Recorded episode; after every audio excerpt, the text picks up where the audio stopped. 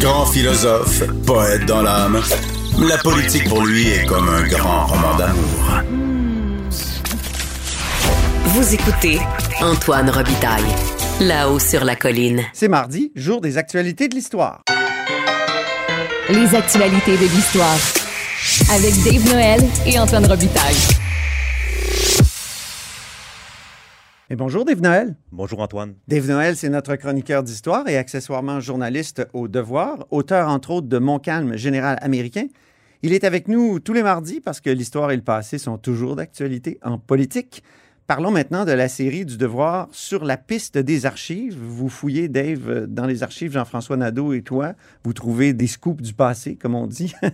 Et le dernier portait donc sur Fauché de Saint-Maurice. Oui. euh, Archéologue. Moi, j'avais jamais entendu parler de ce personnage. oui, c'était jeudi dernier. Le texte, Narcisse Fauché de Saint-Maurice, un, un habitant du quartier Saint-Jean-Baptiste à Québec, euh, pas très loin d'ici.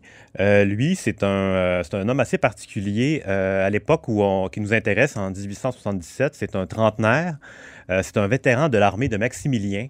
Ah. qui a été empereur latin du Mexique. Donc, c'était une initiative de Napoléon III, le- l'em- l'empereur de France, euh, qui, lui, avait euh, voulu créer un nouvel État euh, au Mexique. Une histoire très, très compliquée, donc on n'entrera pas dans les détails. Mais Napoléon III, c'est le second empire en France. Oui, Hein, voilà. Et euh, donc, on, a, on a installé un empereur européen, finalement, au Mexique entre 1864 et 1867. Et Fauché de Saint-Maurice, lui, Narcisse de son prénom, s'est porté volontaire dans son armée. Il est allé là-bas, donc il a visité le Mexique et il en a tiré un récit, Voyage de Québec à Mexico, qui est assez intéressant.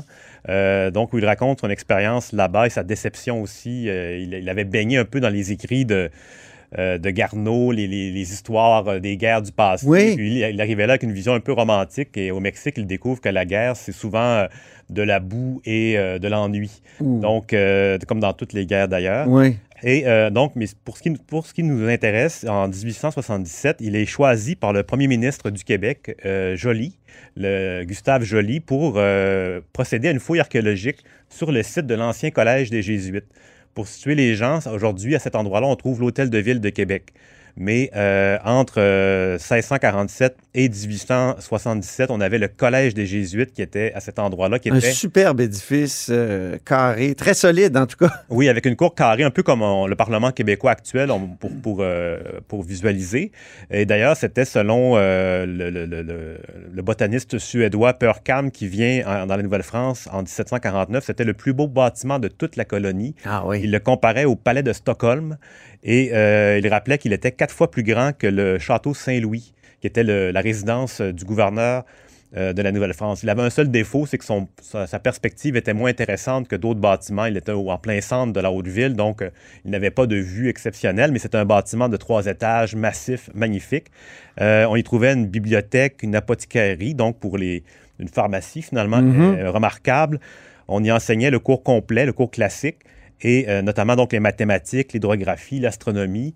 Euh, et ça, c'est un point important. Ça, c'est à quelle époque? Parce que ça, j'ai lu votre article, puis il me semble qu'à un moment donné, il est comme désaffecté, le collège Ça, c'est vraiment en. Nouvelle-France. OK, en Nouvelle-France. Jusqu'à la fin de la Nouvelle-France. D'ailleurs, ça. donne une autre image de la Nouvelle-France qu'on a souvent une petite colonie pauvre, euh, sous-développée, alors qu'il y avait vraiment des institutions très intéressantes euh, à l'époque. Et euh, donc, le bâtiment, il va être, c'est aussi un, endroit d'où partent les missionnaires jésuites vers les pays d'en haut. Euh, donc, ils reviennent tous là-bas à la fin de leur, euh, leur mission à l'époque de Nouvelle-France et euh, il va être euh, lourdement abîmé pendant le siège de Québec de 1759. Donc, euh, James Wolfe, les bombardements euh, qui vont détruire la ville de Québec. Et le bâtiment est assez abîmé, mais toujours debout. Et euh, c'est à ce moment-là qu'on va le transformer en caserne. Ouais. Et d'ailleurs, on va l'appeler les, les Jesuit Barracks. Ça va être vraiment un, Ah oui, un endroit euh, qui va complètement changer de fonction. c'est ça. Et euh, jusqu'en ce qui nous amène à 1876, où là, il va carrément servir de refuge pour les sinistrés euh, de l'incendie qui détruit le faubourg Saint-Louis, donc la- le site actuel du Parlement de Québec où il était, qui n'était pas là à l'époque. Donc, c'est tout le quartier est rasé par un incendie. On, loge des réfugiés dans le bâtiment et eux, pour se chauffer l'hiver, ils vont arracher des planchers, euh, les bourraseries pour euh, faire des feux. Et euh, ce qui fait en sorte que l'année suivante, on va évaluer si le bâtiment est récupérable et l'ingénieur va dire non, il n'y a rien à faire avec ça. Il recommande la démolition. Et le bâtiment est démoli. Pourtant, euh, les, journalistes qui observent le, chantier de démolition constatent que les murs sont d'une solidité extraordinaire et auraient pu défier un autre siècle. on lit ça dans le journal de Québec euh, de juin 1877, ah un autre journal, pas, le même que celui qu'on connaît. pas celui euh, dans lequel j'écris. Voilà. et euh, donc, c'est ça, on est vraiment... puis on, souligne qu'on a utilisé les plus forts explosibles disponibles. Donc, c'est le terme qu'on utilise. On parle d'explosibles. Oui, tout à fait. Ah bon? Et donc, on, finit par en venir à bout. Et d'ailleurs, les pierres euh, de grès du bâtiment vont être récupérées pour servir de fondation du Parlement actuel de Québec qui va être construit euh, à partir de l'année suivante euh, à l'extérieur de la ville, dans un champ. voilà. Donc, il y a une partie qui, a été récupérée pour le Parlement actuel. Narcisse Fauché de Saint-Maurice, lui, il dénonce ces démolitions-là. Il, il, a écrit un texte très intéressant où il, euh, en fait, il dénonce l'ensemble des démolitions patrimoniales. Parce qu'il faut savoir, c'est qu'en 1871, l'armée britannique euh, quitte euh, Québec et le Canada en général. On est après la Confédération. Et à ce moment-là. C'est le départ de la garnison. Hein? Oui, la garnison s'en va. Dans l'histoire économique de la ville de Québec, c'est déterminant parce que c'était plusieurs milliers de personnes qui quittaient Québec. Donc, ça a été un coup dur, je pense, économique pour Québec. Économiquement et sur le plan patrimonial aussi, parce qu'à ce moment-là, les, les, commerçants, la Chambre de commerce va dire, ben là, maintenant, on n'a plus besoin de fortification, on va raser ça pour pouvoir euh, circuler quatre, euh, quatre euh, voitures de large dans la vieille ville. Il y avait des projets de troisième lien, par exemple. Non. Pas encore à ce moment-là. On n'a même pas encore le premier lien. Mais oui, c'est ça, mais c'est le même genre.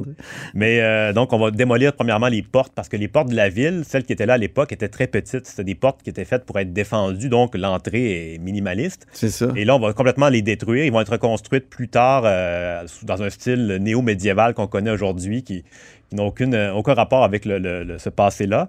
Et, euh, et on C'est un Québec fantasmé, hein, qui n'a jamais appartenu à l'ère médiévale. Qui est un peu inspiré du château Frontenac, qui a vraiment donné un coup d'envoi à ce style-là. Et euh, non seulement on démolit les portes, mais on démolit aussi les ouvrages avancés. Les ouvrages avancés, c'est comme un autre rempart qui était devant le premier. Les glacis, c'est ça? Le glacis, c'est le talus de terre, mais c'est vraiment des, des, des redans, des des demi-lunes. Donc, des, vraiment des structures qui servaient en, fait à défendre le rempart principal le plus longtemps possible. Donc, hmm. euh, ça, ça va être détruit et on va construire des, euh, belles euh, résidences bourgeoises à, ces endroits-là. Hmm. Et donc, Fauché de Saint-Maurice, il dénonce ça. Et dans la foulée de ça, c'est là qu'on détruit le collège des Jésuites en 1877. Et Fauché, encore une fois, rappelle que le, bâtiment avait été, en fait, l'institution avait un an de plus que euh, Harvard à Boston. Donc, c'est vraiment comment dire, une institution forte et qu'on démolit dans l'indifférence euh, la plus totale. Euh, heureusement, le, premier ministre Joly, qui était là très peu de temps, mais on peut lui donner ça comme, comme legs, il va charger Fauché de Saint-Maurice de faire des fouilles. parce qu'on va trouver par, hasard un ouvrier qui, avec une pioche, va, ouvrir une tombe. Et d'ailleurs, il va trouver un squelette euh, avec euh, complet, mais à, l'exception de la tête, car, la ah. tête a été tranchée. C'est un ancien missionnaire qui avait été euh, scalpé et décapité par les Iroquois dans, la région, dans le coin de Sillery. Ah, au milieu du 17e siècle. Et à la place de la tête, il y avait une espèce de, petit chapelet blanc. donc, c'est vraiment c'est un, beau cas historique. Et donc, euh, à, la suite de cette découverte-là, on charge euh, surtout Fauché pour, euh, en fait, trouver les tombes, en fait, essentiellement. C'est surtout ça sa tâche. Est-ce que cette tombe-là qu'on a retrouvée du missionnaire, est-ce qu'elle a été conservée à quelque part? Est-ce qu'on peut encore la voir aujourd'hui? pas directement, mais je vais y revenir. Mais pour info, c'est le frère Jean Liégeois qui avait été exécuté en 1655. Ah! D'où le boulevard liégeois, peut-être? surtout que c'est dans le même secteur. C'est ça. Voilà, c'est ça. Il y a sans doute un lien. Et c'est ça, euh, Fauché a été choisi. C'est pas un archéologue. On est, on est vraiment avant que la profession devienne institutionnalisée. Et lui, tout ce qu'il a pour lui, c'est une curiosité naturelle. Et quand il était au Mexique, euh, dans sa guerre pour l'empereur Maximilien, il avait visité des, euh, des, musées, il avait visité des sites aussi aztèques. Mhm. Et à l'époque, c'est intéressant parce qu'il dénonçait la dispersion des trésors archéologiques du Mexique, mais lui-même avait ramené les fragments d'une idole du dieu Huitzilo euh. Ah oui. Je prononce assez mal, mais euh, il a ramené ça et il l'a offert à l'Université Laval, où, qui était dans le séminaire dans le Vieux-Québec. Et euh, on a vérifié pour essayer de retrouver cette idole-là. Et elle est désormais introuvable. Donc, elle a été perdue quelque part. Elle existe peut-être encore ou peut-être qu'elle est mal indexée. mais donc, cette idole-là est. Peut-être encore dans les collections du séminaire de Québec. On a demandé et, au séminaire et à l'Université Laval, au pavillon Cazot, tout ça. Et elle est vraiment introuvable. Pas de traces. Disparue. Voilà, ah! donc euh, c'est ça. Si, jamais quelqu'un en entend parler, vous pouvez. Ça prendrait une sorte d'Indiana Jones euh, québécois. Là. Oui, oui. Hein? Il me semble que je te vois avec un chapeau, Dave, creusé dans le Vieux-Québec. Euh, ben, c'est ça. Ben, c'est vraiment plus dans une collection, dans, un, dans une rangée, dans une boîte perdue. Ah, ouais. donc voilà. et pour ce qui est des découvertes de Fauché, lui, c'est ça. Il va, il va rassembler les squelettes et il va trouver un crâne recouvert d'une chevelure rousse assez longue et encore adhérente. Euh, il va penser sur le coup que c'est le père adhérente, donc toujours bien collé après le, crâne. Euh, visiblement, le sol avait une facilité à conserver les, euh, les restes humains. Et lui, il va penser sur le coup que c'est le père Jean de Quin, le même Jean qui a découvert le lac Saint-Jean, découvert entre guillemets. Mm-hmm. mais c'est pas tout à fait lui. En 92, il va y avoir d'autres fouilles. En 1992, et on va se rendre compte que c'est un autre squelette. Mais ça, c'est des, des, détails. Mais en fait, Fauché, ce qu'il fait, c'est qu'il rassemble les squelettes dans une boîte. Il les met dans un un petit bâtiment cadenassé et euh, mystérieusement, quand il les retourne le printemps suivant, les, euh, les restes humains ont, ont, disparu. Le cadenas a été forcé et là, c'est le grand mystère. Mais voyons. Et euh, là, on est en 1878 mhm. et le mystère ne va être résolu que, que, des années plus tard où là, on se rend compte que c'est le coroner qui a fait déplacer les les, restes humains, parce qu'on est vraiment au début de l'archéologie, et le coroner, lui, s'est dit, euh, dans, sa vision des choses, euh, c'était, ça relevait de lui, donc il les a pris, il les a envoyés au cimetière Belmont, à Sainte-Foy, et euh, on les a perdus là-bas, et c'est seulement plus tard qu'on les a... Ça doit être dans une sorte de fosse commune, ou... Finalement, on les a récupérés donc et on les a ramenés dans le Vieux-Québec en 1891. Ah! Et aux dernières nouvelles, elles étaient toujours dans le caveau de la chapelle des Ursulines qui, qui les, qui les abrite depuis ce temps-là. Il n'y avait pas vraiment de lien entre les, euh, les restes des mhm. Jésuites et les Ursulines, mais c'est là qu'on les a mis à l'époque. Oui, il y avait beaucoup d'ossements euh, aux euh, Ursulines. Hein. Il y avait jadis le, crâne de Montcalm. Et, il, est, il est resté jusqu'en 2001. Oui. Hein, à, cet endroit-là, c'est ça? transféré à l'hôpital général, donc en, en basse-ville de Québec. Avec ses soldats? Oui, en fait, parce que ces soldats dans la bataille des plaines d'Abraham avaient été enterrés euh, pour la plupart dans le cimetière de l'hôpital général, qui était un peu entre les deux armées. Et en 2001, on a décidé de le ramener avec ses soldats et on a transféré son crâne et euh, quelques ossements de, jambes euh, dans un charnier à l'hôpital général. C'est une chronique patrimoine et démolition aujourd'hui, hein, Dave, parce que ton deuxième sujet porte sur la démolition de la maison de l'âge dans Saint-Roch. Oui, donc. Qu'est-ce que c'est la maison de l'âge? Donc, c'est quand même un peu moins important que le collège des Jésuites en 1877. C'est une petite maison euh, qui se trouve, euh, qui se trouvait en fait sur la rue du Pont, dans le quartier Saint-Roch. C'est fini, là, elle a été démolie? Oui, complètement. Je suis passé hier d'ailleurs. Euh, il ne reste plus rien, un, pan de briques à peu près. c'est une maison qui, qui, se trouve dans un quartier qui, était, qui a été assez malmené dans les 50 dernières années. C'est là qu'on avait construit les bretelles d'autoroute. Ah, mon Dieu. Qui entraient dans la falaise et qui n'allaient nulle part. et c'est là aussi, c'est pas très loin du, de l'ancien quartier chinois qui a été rasé d'ailleurs pour construire ces bretelles-là. Et où pourrait sortir le troisième lien? Encore aujourd'hui, parce que ça, dans, dans, le projet, le projet, ça avait été abandonné de refaire les bretelles, mais c'est revenu. Les, ce serait uniquement les autobus qui sortiraient là, par contre. Parce que les, la CAC dit on a entendu les citoyens. Je referme la parenthèse, troisième lien. Donc, les autobus qui vont sortir de là pourront aller à l'hôtel qui va être construit sur le site l'hôtel Box Hotel, ah. euh, un hôtel d'une dizaine d'étages. Euh, mais donc, la maison en tant que telle elle pouvait paraître banale à, l'œil non averti, mais c'était vraiment une belle demeure qui datait du 19e siècle avec un, toit en, pentu, euh, la, brique épaisse, donc des, des murs vraiment profonds. C'est une maison qui a été occupée par Cyril Fraser-Delage, euh, qui, a été, euh, qui était notaire et député libéral euh, à l'Assemblée nationale, l'Assemblée ben législative à l'époque. et ça, d'ailleurs, c'est des informations que, qui, sont venues à la surface par l'entremise du Soleil. Baptiste Ricard Châtelain qui a écrit un texte intéressant sur le sujet. Il fait un travail formidable sur le patrimoine. De signaler cette, cette démolition-là. Et la maison, c'est ça, elle a été occupée par cet ancien député-là, mais également par son petit-fils qui s'appelait également Cyril Delage, qui a été notaire et coroner, ben oui. et qui a enquêté notamment sur la, la, comment dire, la, dévastation du chantier de la baie James en 74, euh, l'incendie de Chapet qui a fait des dizaines de morts en 1980. Il a enquêté sur tout, Et l'incendie de l'île Verte en 2014 ben qui a fait 32 euh, morts chez les aînés dans une résidence euh, qui, avait qui avait brûlé. Euh, lui, Moi qui écoutais puis lisais beaucoup les nouvelles, euh, tu sais, dans les années 80, quand j'étais jeune, 80, 90, là, on parlait toujours de Cyril Delage. Oui, oui. Il était enquêteur sur tout. Puis c'est de cette maison-là qu'il travaillait. euh, Ah donc, oui. Et puis lui, il avait rencontré euh, Normand Provencher du Soleil pour une, entre- une rare entrevue qu'il avait donnée en 2016. Et il était toujours basé dans cette maison-là qui avait été acquise par son grand-père euh, du même nom. C'est tragique qu'on ait démoli C'est un ça. endroit qui avait une histoire, Ben euh, oui. quand même une petite histoire. Pour et- construire le Box Hotel. Box Hotel, oui. Ouais, Un projet de Mme Marie-Jeanne Rivard, qui, qui a d'ailleurs été animatrice euh, de l'émission de Flip, Flip de filles en 2015 Ah. et euh, qui se disait dans l'article du Soleil euh, engagée dans la préservation du patrimoine. Ah oui, ça paraît. Et elle disait qu'elle allait garder la plaque d'en- d'enseigne de l'ancienne euh, demeure.